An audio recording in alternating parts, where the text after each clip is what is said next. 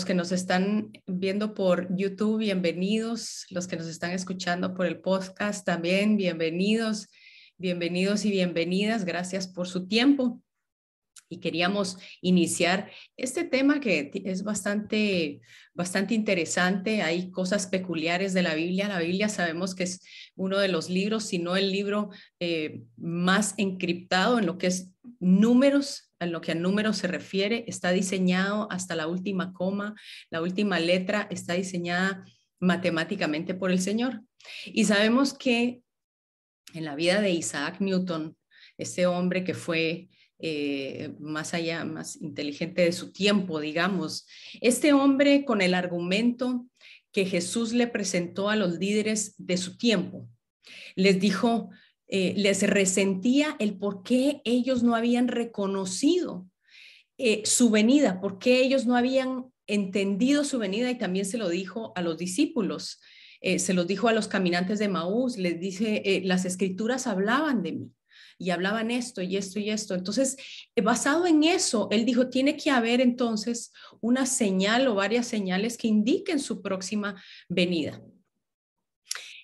lo que no sabemos de Isaac Newton e-, era de que él, aparte de ser físico, de ser científico, aparte de ser matemático, enseñó 29 años en la Universidad de Cambridge. Él fue también teólogo, él estudió divinidad, eh, era, era un hombre que valoraba su relación con Dios como cristiano y estudió la base bíblica, la base hebrea como muy pocos en su tiempo.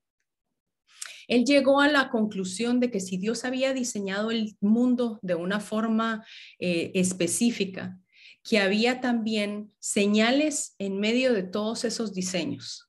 Y él llegó a concluir que el arca del pacto contenía una serie de, digamos, de, de señales y medidas que podíamos nosotros sacar de eso todos los hechos históricos que concernían eh, directamente a naciones y a naciones que específicamente tuvieran que ver con Israel y con el Mesías.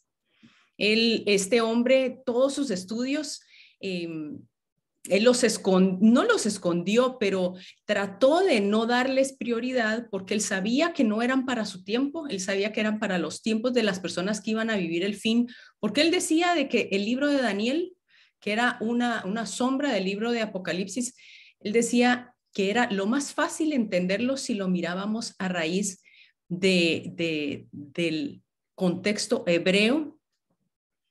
Y, a mí, pues imagínense, ¿verdad? Llegó este libro, eh, se llama The Temple at the Center of Time, el templo como el centro del tiempo. Y, y empecé a estudiar lo que él decía y en efecto, hay muchos teólogos que concuerdan con todas sus mediciones y que concuerdan con las cosas que nosotros estamos viviendo el día de hoy. Entonces él trataba de que todo lo que él había estudiado, él, escribió, hizo más escritos y más descubrimientos acerca de la Biblia, teológicos, que científicos o matemáticos, tres veces más. Hay más material de Newton que habla de la Biblia que de cualquier otro tema. Y eso nosotros, pues para mí me parecía bastante, bastante interesante porque hasta ahora nosotros empezamos, empezamos a verlo. Entonces, eh, con, con, respecto ya a esto, vamos a entrar de lleno a lo que es, a lo que es el tema. Em, es un tema bastante, bastante interesante porque vamos a ver la mano de Dios con respecto a las situaciones que estamos viviendo hoy. Quiere decir que nosotros estamos en un punto en donde estamos viendo profecía bíblica caminar al segundo y lo estamos viendo como tenemos tanto acceso, a veces creo que demasiado, estamos viendo esa, esa profecía a diario, ahora y al minuto. Por eso le, le quise llamar la mano de Dios en Ucrania. Pero lo que yo le voy a presentar si usted lo ve así, así de la nada, y yo le entro a mostrar cómo la mano de Dios está sobre los eventos que están sucediendo en Ucrania, y no le presento la base bíblica, usted me va a decir, Michelle, quién sabe de dónde se lo sacó. Entonces, quiero presentarle bien, bien la base bíblica para que a usted no le quede duda de lo que hoy vamos a ver, porque estamos viviendo tiempos proféticos maravillosos. Recuerden que la semana pasada, si usted no lo ha visto, por favor, vea el video de Ezequiel 38. Lo estudiamos antes de que empezaran todos los conflictos y es impresionante cómo todo esto se está dando. Pero eh, leímos en Ezequiel 5 que el Señor llamaba que a Jerusalén que la había puesto en medio de las naciones.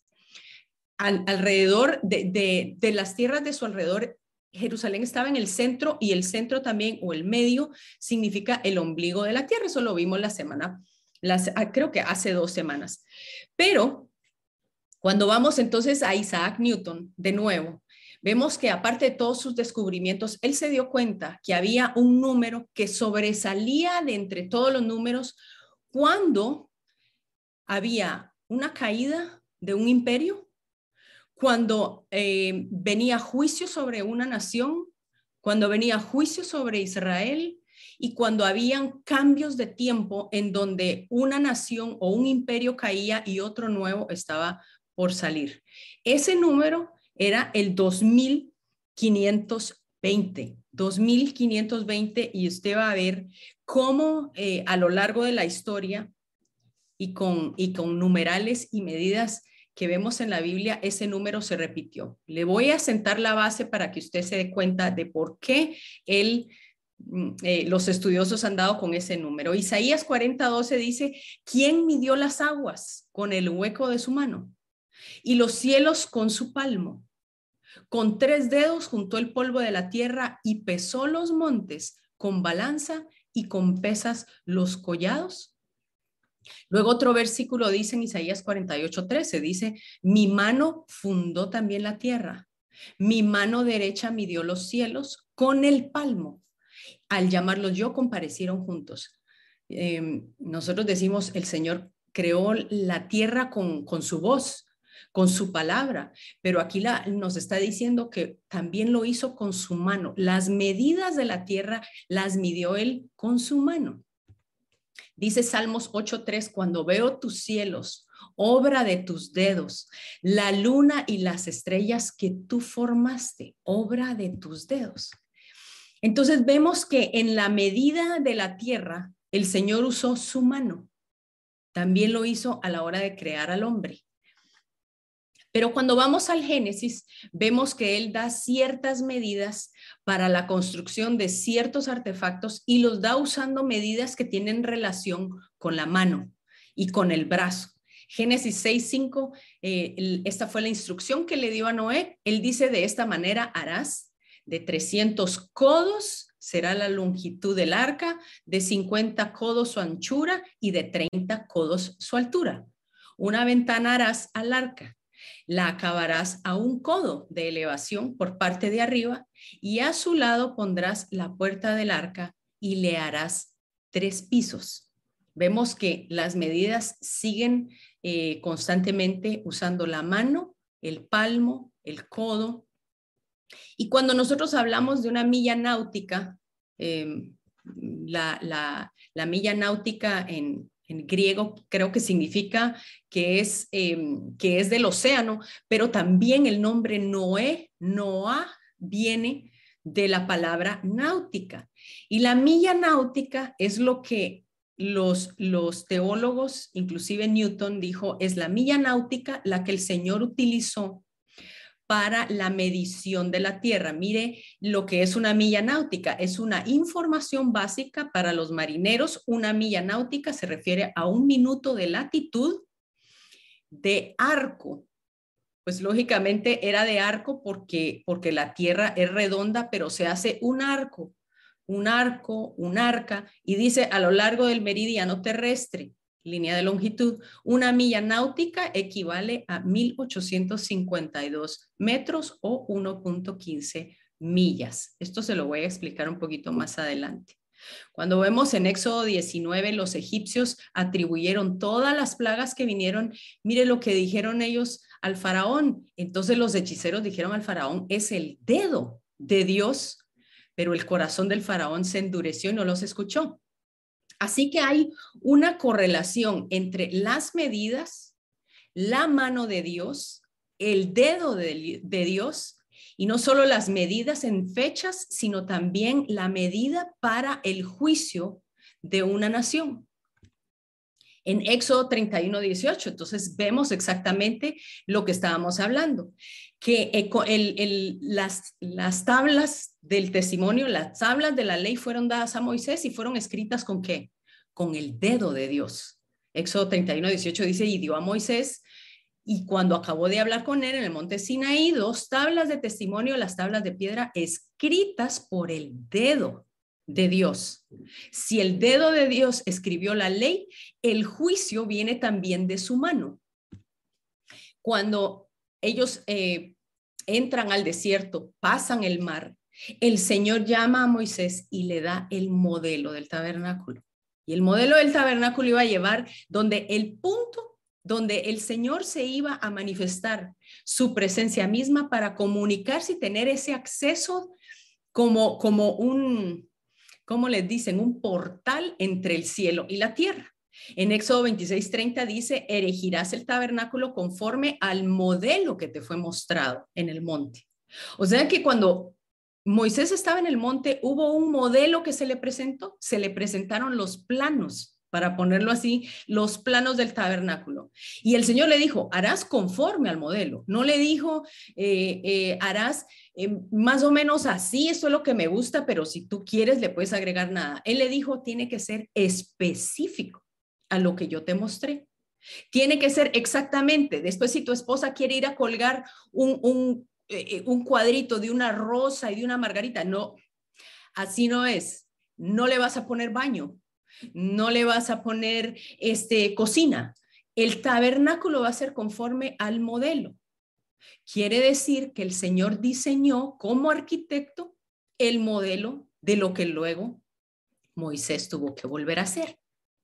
Estamos, estamos eh, entonces claros de cómo todo tiene un diseño perfecto. Éxodo 25.8 dice, cuando le da ya el diseño del arca, le dice, harán también un arca de madera de acacia, cuya longitud será de dos codos y medio, su anchura de codo y medio y su altura de codo y medio. Mire que, cómo, cómo está esto de interesante. Entonces tenemos que aprender un poquito acerca de las medidas bíblicas que han cambiado con referencia a los imperios que han entrado. La misma medida que se usaba en la Biblia ya no es la medida, digamos, que se usa para, que se usaban en, en tiempos de los romanos. Una palma, que es el ancho de la mano, equivalía a cuatro dedos. Pero ¿sabe qué cuatro dedos? También podía incluir el índice o el pulgar, digamos así o así más o menos como eh, los cuatro dedos o el, espacio que hay entre los cuatro dedos y el índice pulgar. Cuando se hablaba de palmo, no es una palma. El palmo es más grande que la palma, son tres palmas. Y ahora entendemos que por ser una medida también de, de juicio, entendemos por qué los sacerdotes debían lavarse las palmas de las manos, el agua tenían que depositarla en la palma de su mano y cuando la sangre tenía que ser, cuando ellos eran ungidos, la sangre tenía que ser puesta en su dedo pulgar puesta por el dedo índice del que los estaba ungiendo. ¿Por qué? Porque eran medidas de juicio. Iban a ser medidas y ellos iban a ser utilizados para aplacar ese juicio. Luego tenemos la medida del codo. Si usted no lo lee en inglés, le va a aparecer cubit, que son 25.20 pulgadas. Otra, otros creen que son 18 pulgadas, pero realmente yo le, yo le quiero hacer, eh, le quiero comprobar que son 25.20 pulgadas porque es el número referente al número que se ha encontrado, que es el 2520. El codo medía dos palmos o seis palmas o siete palmas, dependiendo de lo que se estaba hablando. Yo sé que es un poquito complicado, pero, pero esto usted, yo se lo voy a amarrar para que usted después esto lo maneje súper bien. A mí nunca me han gustado los números, usted sabe. Entonces yo cuando llegaba al, colegio y, ya me tocaba matemáticas, a mí se me nublaba la mente, se me nublaba totalmente. Yo decía, empiezo a ver números y yo ya no, ya no comprendo. Yo era la primera del profesor, yo no entiendo y el profesor me decía, Michelle, es solo la fecha. Y yo, ah, bueno, pero igual no entiendo, ¿verdad? Así estamos todos ahorita, no sé qué día es, qué fecha es, ya no sabemos, el tiempo está pasando tan rápido, pero bueno, una vara equivalía a dos codos. Una milla equivalía a 2.000 codos y una milla náutica a 1.852 metros o 1.5 millas no tiene mucho que ver porque yo le voy a comprobar nada más con números para que usted no se, no se vaya a complicar. A las que no nos gustan los números, esto es un poquito complicado, pero yo ahorita se lo voy a poner fácil. Primera de Crónicas, entonces ya cuando ellos salen del, del desierto, entran a la tierra prometida, empiezan los tiempos de los reyes, el Señor le dice a David, tú no me puedes construir el templo porque tus manos están manchadas de sangre, porque era un hombre de guerra, y le dice, será Salomón el que vaya a construirme el templo. Y entonces dice en Primera de Crónicas 28:11 dice, entonces David entregó a su hijo Salomón el plano del pórtico del templo. El plano. Él ya le, ya le presenta a Salomón un plano hecho por arquitectos, pero ¿quién le dio a David ese diseño? Dice que David le dio a él, en Primera de Crónicas 28, 14, dice, le dio oro en cantidad suficiente, oro necesario para los candelabros de oro y para sus lámparas. Esto es importante para la historia que vamos a ver la, en el segundo, la segunda, en el segundo estudio. Y dice, y para sus lámparas, suficiente oro para cada candelabro y sus lámparas. Pero, ¿quién se lo dio? Mire qué cosa, porque en el 28-18, siempre de primero de Crónicas, dice, además suficiente oro puro para el altar del incienso y para el carro de los querubines de oro, que con las alas extendidas cubrían el arca del pacto de Jehová. Todas estas cosas, dijo David, mire lo que dice, me fueron trazadas por la mano de Jehová que me hizo entender todas las obras del diseño. Dios le entrega a él los planos del diseño y le hace entender las obras del diseño. Por eso es que yo creo que estamos en un tiempo donde el Señor quiere hacernos entender el porqué de las cosas que Él ha diseñado y qué relación tienen con los últimos tiempos. Hay un diseño, hay una medida, hay una cuarta, hay un palmo, hay un codo, eh, en donde el Señor está mostrando qué es lo próximo a venir y siempre relacionado con qué? Con el arca del pacto, el arca del pacto donde estaba su presencia. Y dentro de esa arca del pacto estaban escritas que las tablas de la ley. Entonces vemos que el arca del pacto que representa la ley también representa la misericordia de Dios, que por la sangre de Cristo que fue que fue mm, eh, esparcida sobre esa arca, porque dice que hay un arca y hay un tabernáculo exacto en el cielo. Dice que él subió a ese tabernáculo y ahí él presentó su propia sangre, su propia sangre. Así que lo que nosotros vemos es nada más sombra de lo espiritual. Entendemos entonces ahora por qué antes de que los sacerdotes entraran al lugar santísimo donde solo podían entrar una vez al año, tenían de primero que mojar su dedo en la sangre, rociarla siete veces delante del velo y luego con ese mismo dedo rociar la sangre ya dentro y sobre el propiciatorio, que era donde se aplacaba la ira y donde se perdonaban los pecados para todo un año para el pueblo de Israel. Ahora nosotros sabemos de que esa sangre fue derramada una vez y para siempre para el perdón de los pecados y no necesitamos que esa sangre sea derramada, pero vamos a enfocarnos en el lugar en donde esa arca el Señor diseñó para que fuera puesta. Vemos en Hebreos 11, 8 y 10, le estoy poniendo la base, mire que la base para que usted se dé cuenta. En Hebreos 11, 8 y 10 dice que Abraham salió después de ser llamado, dice, obedeció para salir al lugar que había de recibir como herencia y salió sin saber a dónde iba. Porque, mire, mire lo que dice Abraham, esperaba la ciudad que tiene fundamentos, una base, cuyo arquitecto y constructor es Dios. El Señor puso el fundamento, El Señor es el arquitecto y es el constructor de una ciudad. Jerusalén, que es el centro de la tierra, y por supuesto la Jerusalén celestial, que eventualmente ahí es a donde todos, a donde todos vamos. Entonces vamos a irnos un poquito más, a, un poquito más para atrás para que entendamos esto. Cuando Ezequiel está en Babilonia y a él se le muestra que venía la destrucción sobre el pueblo, específicamente sobre el templo, el templo iba a ser destruido por Nabucodonosor. Dice que el Señor lo lleva en el espíritu y lo lleva hasta el templo. Y en el templo él ve a un hombre que tenía una caña de medir y tenía un lazo en su mano. Y mire, eh, dice Ezequiel 45, del 40 al 48 eh, se habla solamente de las visiones que tuvo Ezequiel acerca de la destrucción del templo. dice en, el 45, dice, y vi que había un muro fuera de la casa y la caña de medir que aquel hombre tenía en la mano era de seis codos, de codo a codo y palmo menor.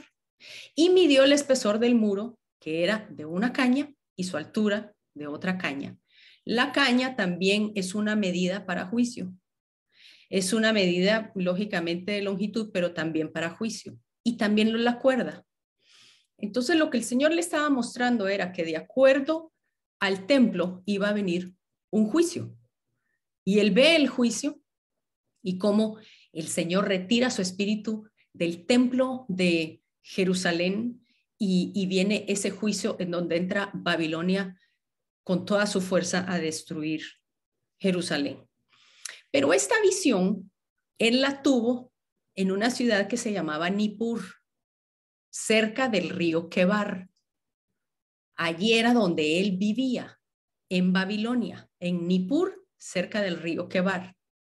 Guardes ese nombre porque le voy a mostrar algo muy, muy interesante acerca de esa localización comparada con el templo. Dice Ezequiel, continuamos con Ezequiel 43, 13, él seguía viendo cómo las medidas del altar las empezaban a medir. Dice, estas son las medidas del altar por codos de a codo y palmo menor, la base de un codo de alto y un codo de ancho y la moldura de su borde alrededor de un palmo, este será el zócalo del altar. Entonces él ve como todo esto está siendo medido, todo esto está siendo, eh, digamos, analizado y está siendo tomado eh, eh, notas, quizá porque iba a haber una destrucción y se tenían que tener nuevamente las medidas para volver a reconstruir el templo. Pero hay, existe algo en, el sentido de que cuando el Señor empieza a medir las cosas es porque está pesando las cosas. Por eso la, digamos, la estatua o la esfinge de la libertad, de, no, no es de la libertad, sino que la de la justicia tiene sus ojos vendados, pero tiene una pesa en su mano, porque la justicia tiene que pesar ambos lados para poder dictaminar. Lo mismo estaba haciendo el Señor. Y luego el Señor dice en Ezequiel 47, dice que Él empieza a mostrar también que abajo del templo salía un río. Y este río dice que él iba a empezar a caminar y el agua le llegaba a los tobillos y luego a las rodillas, luego a la cintura y después al pecho y después ya no se podía sacar, eh, ya no se podía caminar en ese río. Él empieza a caminar y empieza a nadar y, dice, y dice Ezequiel que lo sacó del camino de la puerta del norte y lo hizo dar, me hizo dar vuelta por el camino exterior. Fuera de la puerta el camino del que miraba al oriente y vi que las aguas que salían del lado derecho, salió el hombre hacia el oriente llevando el cordel en la mano, midió mil codos, los mil codos es una medida de juicio, y me hizo pasar por las aguas que me llegaban hasta los tobillos. Y ahí él continúa contando cómo ya después ese río se hacía tan grande. Pero si usted no se dio cuenta, yo le voy a traer algo maravilloso que descubrieron esta semana, porque ese río se creía que era simbólico, que era espiritual netamente. Esta semana descubrieron lo que se cree que es el río de, Ezequiel 47. Esta semana mire que yo, yo no sé, pero yo cuando lo leí, yo dije, ¿qué es esto? Si usted ve la fecha, esta noticia es del 22 de febrero. Dice, profecía de Ezequiel, descubren accidentalmente un río dentro de el corazón de Jerusalén. Y esto dejó a las personas que, estaban excavando, era un edificio, estaban haciendo unas remodelaciones, que es un edificio que se llama Frumín. Y este edificio, mire, no es casualidad que el Señor haya permitido que toda, toda esta agua haya sido descubierta. ¿Por qué? Porque ellos creían que era una fuga. Ellos empezaron las remodelaciones de este edificio, pero usted sabe la historia de este edificio. Es que este edificio acomodó a las primeras, la primerita corte rabínica después de que eh, Israel volvió a renacer como Estado. Las primeras cortes rabínicas que hablan de qué? del juicio. Ellos eran los que se encargaban de los juicios en Israel. Hasta el, hasta el momento hay una corte rabínica. Y este edificio tuvo al Parlamento israelí, fue la casa del Parlamento israelí o del, de la Knesset, hasta 1966.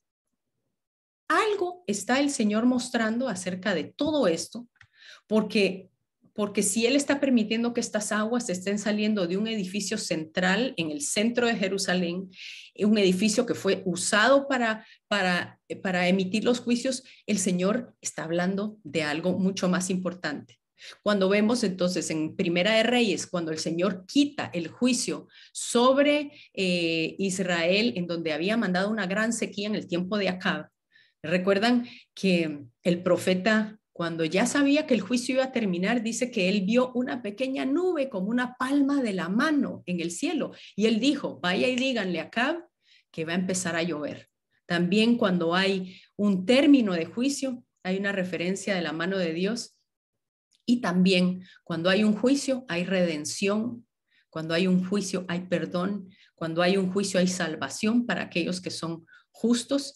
Y dice, y dice Isaías 59, 1, he aquí no se ha cortado la mano de Jehová para salvar, ni se ha endurecido su oído para oír. Cuando el Señor está emitiendo un juicio, también está salvando a aquellos que no son partícipes de ese juicio, que no son merecedores de ese juicio. Eso es lo más lindo.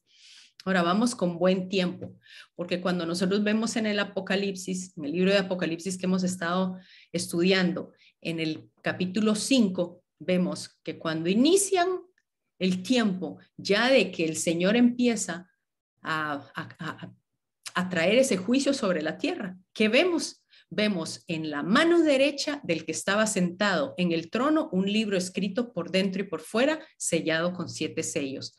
Nuevamente vemos la mano de Dios con esos, con esos sellos o ese libro sellado en su mano derecha. Y cuando el Señor Jesús también se recuerda cuando trajeron a la mujer y la querían apedrear, el Señor Jesús dice que él se puso, se inclinó y con el, su dedo él empezó a escribir en tierra. Su dedo que era el que el único que era que era el único con el derecho de escribir una ley en contra de esa mujer. Entonces, ya con esto cierro la base de lo que yo le quiero mostrar la base, porque yo le dije, le voy a dar una base bastante consistente para que usted pueda entender lo que vamos a empezar a medir.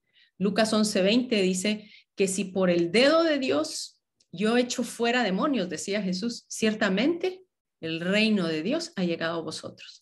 ¿Con qué echaba fuera él los demonios? Con su dedo, porque en su dedo era donde estaba la ley, la autoridad de la ley. Bueno, entonces, vámonos a Jerusalén. Vámonos directamente a Jerusalén y aquí es donde la cosa se pone, pero mire, interesantísima, porque Isaías 49, 16 dice que en las palmas de las manos el Señor tiene esculpida a Jerusalén y que delante de él están siempre sus muros. Nosotros creíamos que era como un alfarero que esculpía a Jerusalén y no, esto quiere decir que él tiene un tatuaje marcado con Jerusalén en la mano. Cuando entonces él tiene que emitir un juicio, él lo va a hacer de acuerdo a lo que él tiene escrito en su mano, de acuerdo a lo que está en Jerusalén. Porque cuando él dice, tengo esculpida, la palabra es hakak, creo que se, pronuncia así, que significa grabar imponer leyes siendo cortadas en piedra, lo mismo que vemos con las tablas de la ley. Y significa también, esculpida significa prescribir, jefe, legislador, determinar o trazar. La palabra trazar es en la que yo quiero que usted se enfoque porque lo vamos a analizar.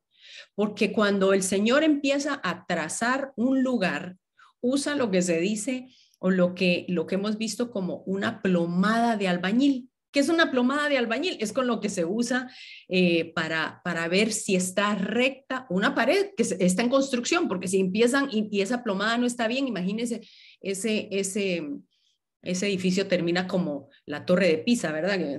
Termina así como de lado. Pero Segunda de Reyes 21:13 dice, mediré a Jerusalén con la misma medida que a Samaria y la misma plomada. Y él estaba hablando del juicio que venía sobre Israel. Dice, voy a usar la misma plomada que a la casa de Acab. Limpiaré a Jerusalén como se limpia un plato que se friega y se vuelve boca abajo. Él estaba hablando de un juicio que venía para eh, el, reino de, Judá.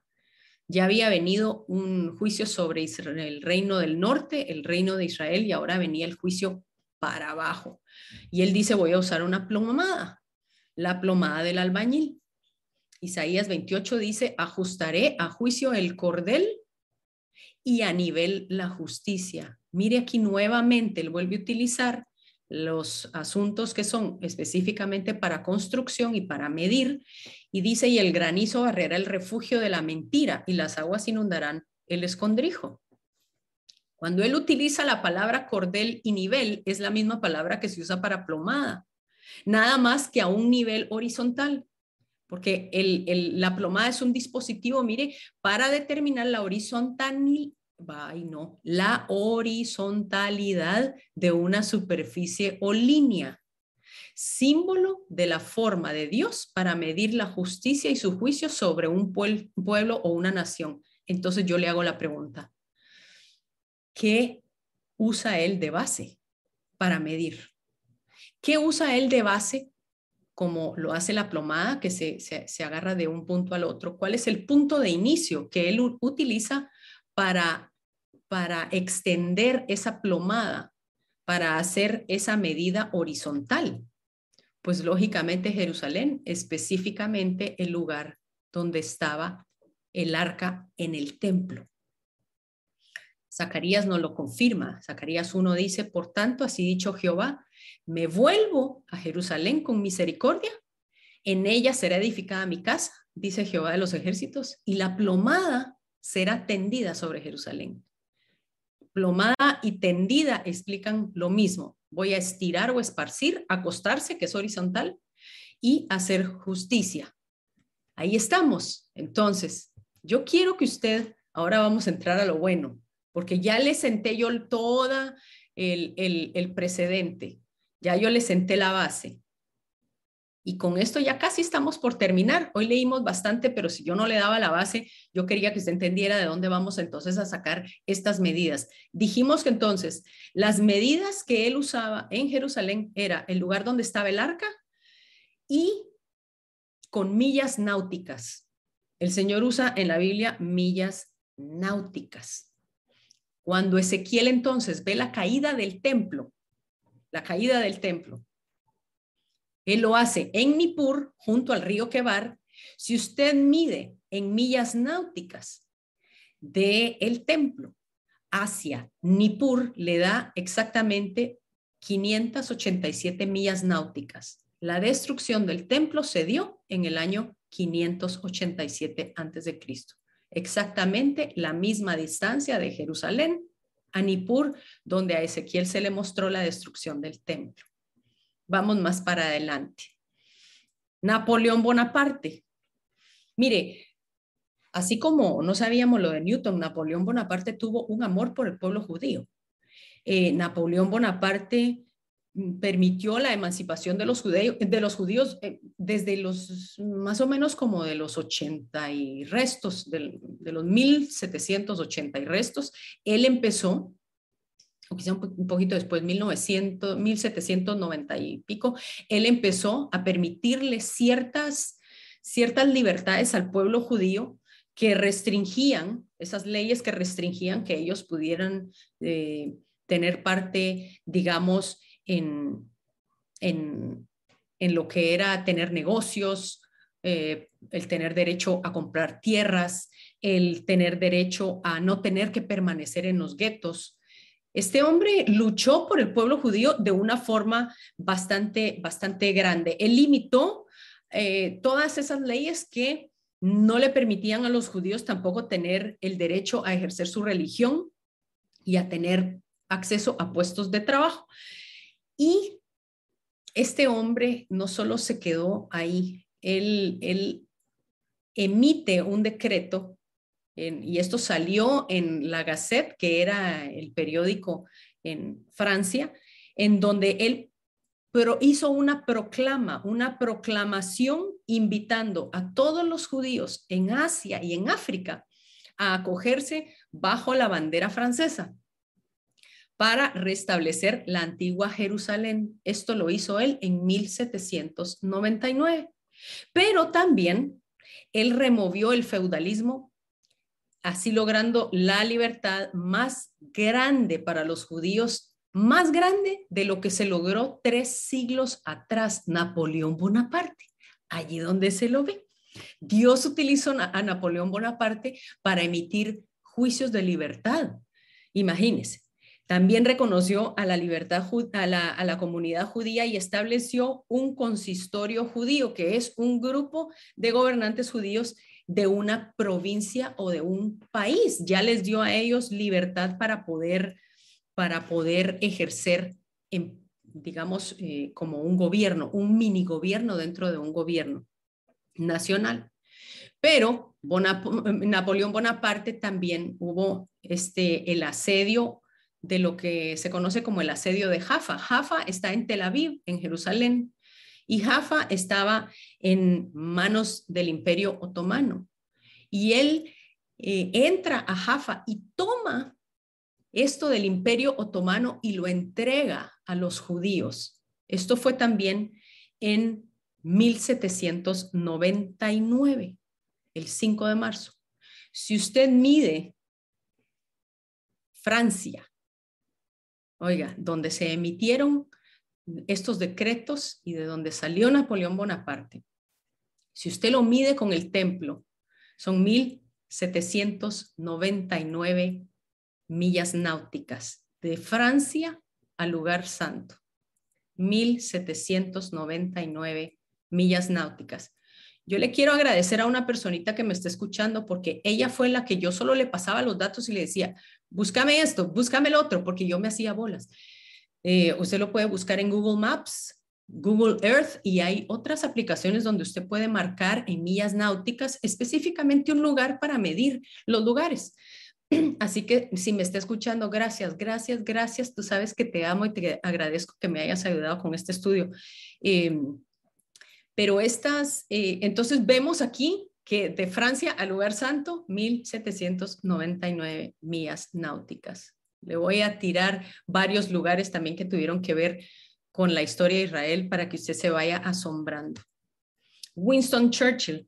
Churchill fue el precursor del Estado de Israel. Este hombre, su papá, tenía amistades judías y por eso mucha gente se levantaba o se salía de su casa cuando había un judío dentro de la casa del mismo Churchill cuando él era joven su papá le dijo, haz todo lo que tú puedas para que Israel tenga un lugar, para que los judíos tengan un lugar donde vivir.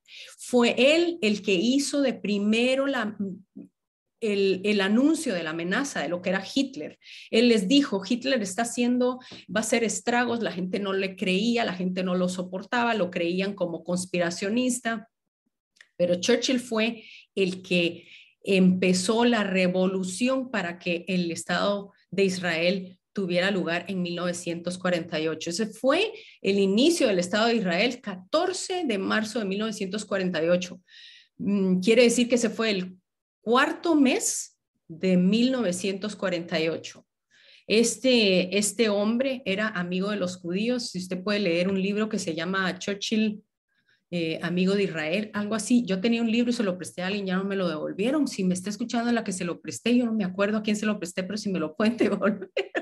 Amo mis libros. Em, este hombre fue amante de verdad del pueblo judío.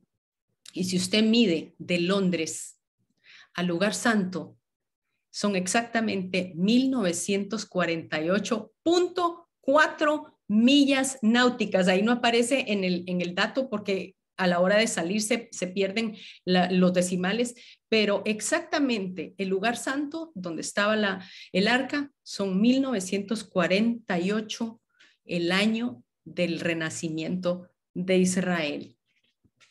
Vamos, le quiero mostrar esto, interesante, la distancia del lugar santo a la Meca. Usted sabe que en los últimos tiempos el movimiento musulmán es el que más se va a levantar en contra del pueblo judío y el pueblo cristiano y siempre lo ha sido.